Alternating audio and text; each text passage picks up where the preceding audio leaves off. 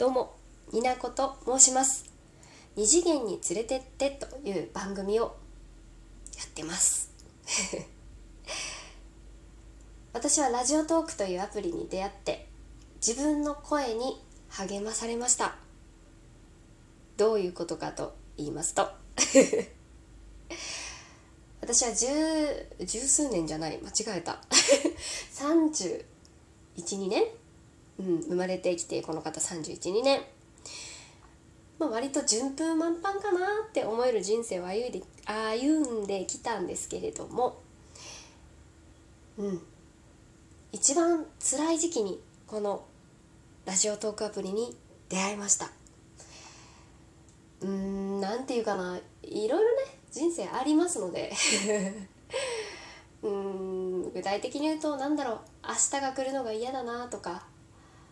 うん。明日も普通に生きてることが辛いなとか、うん、そういう感じでした。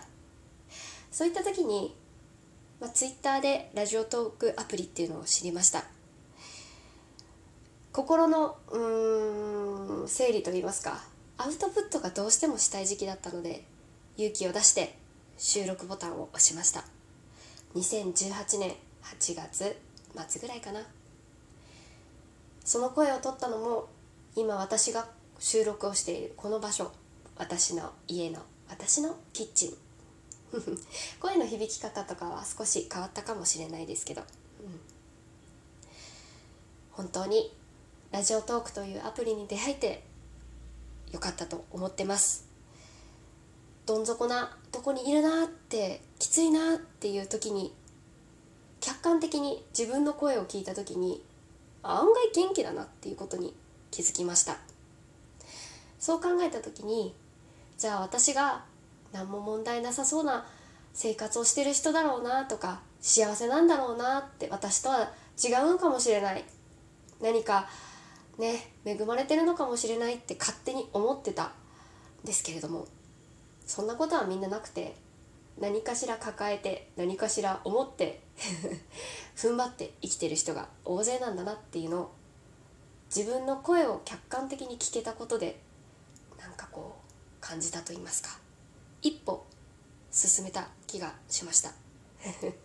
最初は壁打ちで自分の好きなことを適当に誰も聞いてないと思って喋っていたのでちょっと暗めの声ですけれども今となってはいろんなラジオトーカーさんと出会ってとっても楽しく自分の好きなことを変わらず喋っております。